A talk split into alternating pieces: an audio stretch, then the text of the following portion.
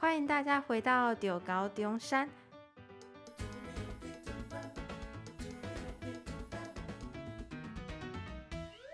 一样接续学生访谈系列。那我们今天邀请到的是电机系的同学，可以请你自我介绍一下吗？哦，好，大家好，我是电机系大二学生黄子睿。想问一下，当初是怎么想要选择电机系作为你的志愿序之一？呃，当初想选择电机系，是因为电机系我觉得在台湾算是大系，所以关于未来的就业方向，其实还有蛮多。蛮多方式可以去取得这方面的资讯。那我为了对这个科系有更深的了解，我也有去问了一些在科技业的亲戚。那之后就发现电机系的工作机会真的是蛮多的。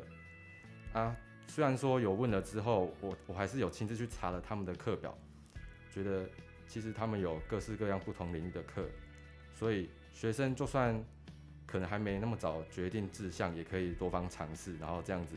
找到自己的兴趣，我觉得这很适合我，就是因为我其实也没有打定主意说要走什么样的领域，毕竟我只是一个高中生而已，那个时候了，所以相信大多数的学弟妹也是这样的情况，所以我觉得电机系算是一个学习范围很广的系，所以也蛮适合，就是还没有那么多想法学弟妹可以进来再再适应体会一下，对，这样。可以跟我们简单说明一下，就是电机系，你刚才有说有很多的支线跟不同的发展方向。嗯，是。那中山的电机系有什么发展方向呢？呃，中山电机系其实分蛮多组的。那前几年是主要是电子组，然后控制组，然后网络多媒体组跟电波组，还有还有系统晶片组，然后近年。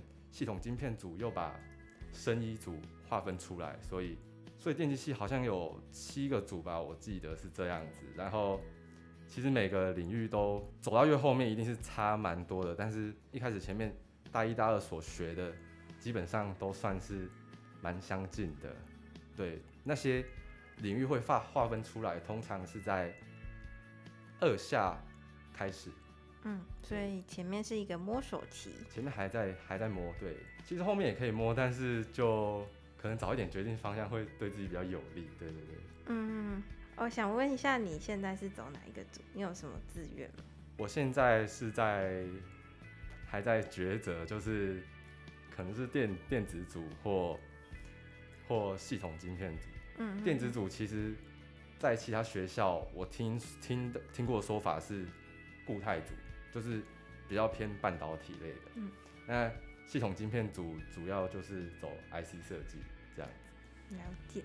好，我们下一个问题就是因为进入大学嘛，都需要用备审资料，嗯，就是提供你觉得哦，我对于这个科系有兴趣，给教授一个证明。想请问你那时候做的备审资料准备了什么呢？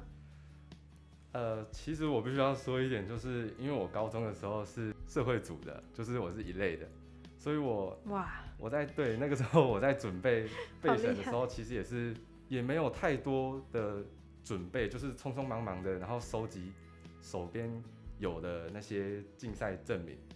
不过幸好是我除了参加一类组的一些地理啊、人文类的竞赛之外，我也有和科学班的同学。有去比赛一些自然科数，我记得是数学类的比赛，所以我其实参加的竞赛算是我参加过的活动，其实算蛮跨领域的，就是都都可以写得到。对对对。那怎么没有想过要来这科？没有啦，开玩笑。所以说你那时候在高中其实是蛮多元的尝试。对，多元尝试。嗯。可是，在社会组你是如何准备一下，比如说自然主要考的一些科目？因为我觉得我个人算是对自然反而是比较有感觉的，就是其实我从从小时候就蛮喜欢自然科，只是阴错阳差考上高中之后是读社会组，可以转组啊。对，那那个时候那时候我没有想太多，因为毕竟我还蛮喜欢那个环境的，就是那里的师资，然后还有同学都很、嗯、很喜欢，所以我就就继续留着。对，了解。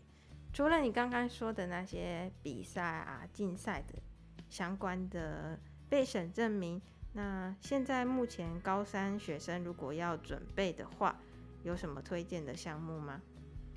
我觉得建议可以啦，就是准备数学、数学类的鉴定，因为其实，在电机系这个系，它最主要的都是工程数学，所以我觉得如果附上一些数学相关鉴定，或者是科展也是可以，这样子可能会在教授看到的时候会觉得，嗯，这个学生有算是对数学有一点有点感觉，所以他可能就会觉得你很适合。嗯，所以。电机系很常用到数学，微积分的噩梦之类的。是的，基本上就是工程数学。因为在备审之后，我们都需要经过面试才能确定你到底有没有上这个科系。嗯，所以想请问你，面试的时候有没有被问到什么印象深刻的问题？哦，被问到印象深刻的问题，就是因为我们那个时候我们的面试是分成三个老师。一关有三个，诶、欸，应该说一间面试间有三个老师，嗯，然后同一个时间会有三位同学进去那间面试间被问问题，然后每个同学五分钟，然后就是一进去的时候，就是学生就找一个教授面前坐着，然后那三个教授分别负责数学、物理跟背审，嗯，然后因为那个时候我可能是。没有想要，没有想要说要要先抢哪个位置，所以我就先，我就等到大家都走好，一个走，一个先走到背审，然后一个先走到物理，啊，我只能先走到数学。但是其实，其实考完学测有有一段时间了，所以我数学基本上都忘光光了。然后他是真的会问很生硬的数学，但是其实他问的是，对对对，嗯，他问的数学也不算太太难，就是基本上范围就是高中数学，但是。嗯，那个时候会因为紧张，就是脑袋会转不过来。像教授问我说，他问我 tangent 最大值，然后其实这个答案很简单，但是我那时候没有想出来。然后，我现在也忘记了。大家上大学就对对对，然后就是我那时候就卡在那里，觉得这种题目我应该要知道啊，怎么会卡住卡在这种题目？然后之后哦，时间到了，然后教授就小声的告诉我答案之后。我会跟教授说谢谢，然后之后我就去面下一个。所以你们是在同一个空间，有三个教授面对三个老师，然后大家轮流。对对对。哦，蛮有蛮酷的面试哎，就是它不算是团体面试，但是又是在同一个空间里发生。对，对，对。好，那其他两个教授问你了什么？哦，我记得啦，就是问物理的那个老师，他是问我一些关于光电效应的问题。对，但是。也是因为那个时候太紧张，所以他问的那个问题，其实我脑袋是有印象，就是我知道他要问的东西是什么，但是我没办法说出那个那个词。对，然后结果是到面试结束之后，我才想到答案是什么，就很可惜，就觉得很可惜。对。所以你们的面试占比，感觉好像教授也不是说完全是，如果答不出来，也是不是说完全不让你进来。高中数学好好念，你才能应对如流吗？或者是如果你想要征战中山的电机面试，就好好的就是了解一下相关的专业的内容。对对对，而且其实我觉得就是保持轻松的心情是很重要的。放松。对对对，这样才可以脑袋才会转得起来。面试前吃好睡好。对，对对，就当做是在跟教授聊天这样。他们其实应该也蛮和蔼可亲的。备审那一关的教授，我遇到的算是蛮和蔼可亲的，因为他就是只有问我说：“你把中山电机排在第几志愿啊？”这样子，然后你未来想走哪一个组啊？这样子。中山电机排第几志愿 是很轻松的问题吗？我觉得还蛮轻松的，因为就只要回答中山电机是第一志愿就好了。哦，所以他们不会知道你的志愿序。其实他们不会知道，因为那个时候，因为那个时候还没填志愿。哦。对对对，他们只是就是他们知道你填什么系。就是你有填什么学校什么系？哦，他们只是其实那个只是轮，它不是一个真正的排序啦。对对对。哦，了解。除了就是他们问的问题有自我介绍吗？没有自我介绍。哦，蛮酷的。那下一个问题就是，我们想问一看看你在中山的电机系学到了什么？就是比如说有什么除了专业科目的一些软实力，或者是一些相关的学习。我在戏上学到的就是很重要的就是团队合作，因为其实实验或者是课业讨论都需要都需要同学互相帮忙。嗯，因为有时候教授可能太忙，所以可能要很晚才会得到回复。但是我觉得问题一定是尽量能在当下解决就解决，所以我觉得团队合作很重要，就学会良好的沟通啦。这样，然后在电机系，如果你想要拿到好成绩的话，其实是需要花蛮多时间的，因为读的东西其实虽然说是数学，但是但是都还是算很难，所以我觉得读书效率是最重要的啦。就是如果要兼顾这么多科目的话，需要花比较多的时间，然后你要用那些有限的时间读很多科目，这样。所以除了时间，有什么技巧可以分享给大家？我自己上课认真听吗？还是上课认真听是一点，然后然后可能如果可以早睡的话，就尽量早睡吧，因为我觉得。如果很晚睡的话，隔天可能会没有精神。虽然说我自己也是很晚睡啦。再来还有一点就是，其实可以善用学校的资源，因为在高中以前，通常都是由导师或者是班上的干部会帮学校处事带来一些资讯带回给班上的同学知道。但是上了大学之后，通常这种情况都会比较少，因为每个人选的课都是不一样的，所以基本上。大家都是在过各自的生活，所以如果需要资源的话，可以去逛逛，多逛逛学校的网站或系上的网站啊，然后可以自己去学着申请奖学金啊，或者是也可以上图资处啦。我记得他们那边是有提供很多辅助学习的工具，因为学校也都有买授权软体，所以像。那个大家常用的 PPT 啊，或 Word，其实学校好像都有授权。对，对，然后还有工程类的，主要都是主要有用的就是 MATLAB，就是一个模拟的、嗯、模拟软体。那以后也可能会用到，应该说基本上都会用到那种东西。所以我觉得其实学弟妹也可以先下载来，然后试试看，因为其实这种软体的教学课程在网络上都是找得到资讯的，然后。学校也会不定时的，就是请外面的讲师来介绍软体的操作，这样工作坊这种感觉。对对对，嗯、所以就可以报名参加这些这些课程啊，然后学一下，就是对自己是没有坏处的啦。说到就是学校提供的资源啊，其实我想到就是，其实学校有一个慕慕课的课程的内容，就是如果你有什么特别课程，其实。学校如果没有开，你有希望可以开的话，你可以说我想找什么老师，然后开什么样的课，然后大家一起慕课，然后开一个工作坊之类的课程。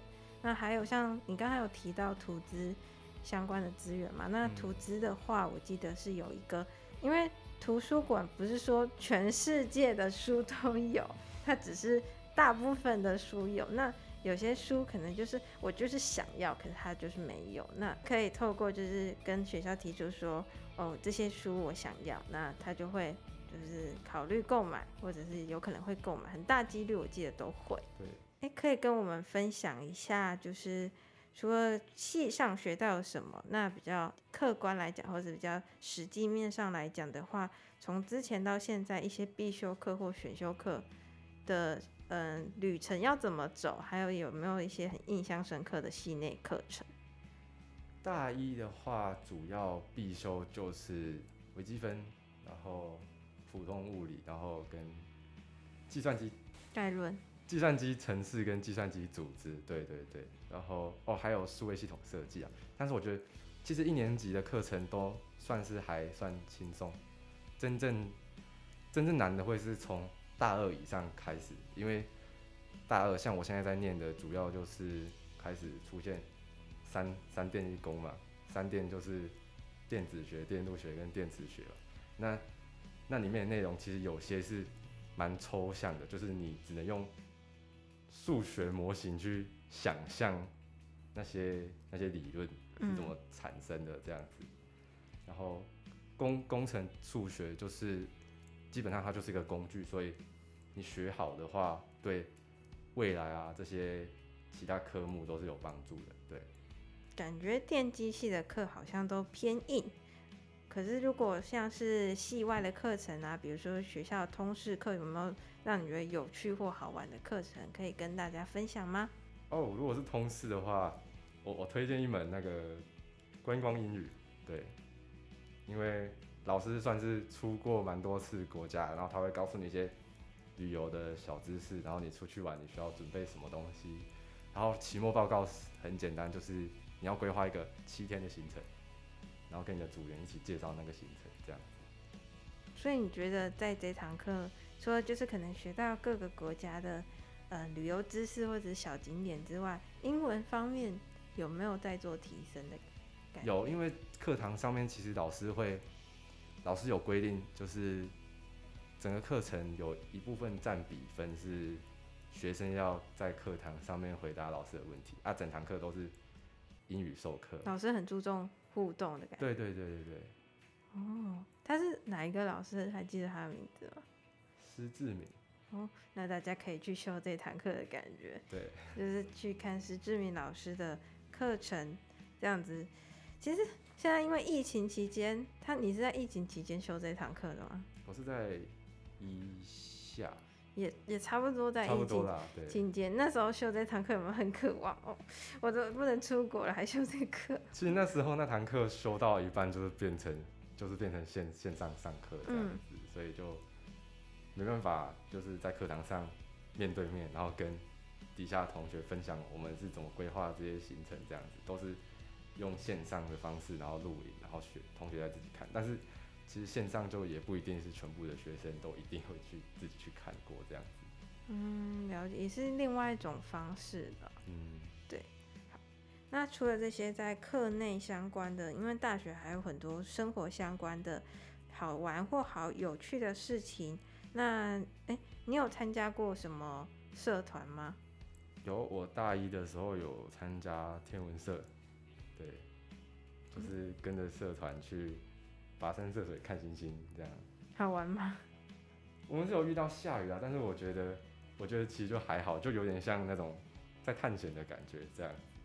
然后这也是那一次上山，应该是从小到大看过最多次星星的一次。然后还有很多颗流星，然后一群人就在营地在那边许愿自己欧趴这样子。为什么去流星还要许这种？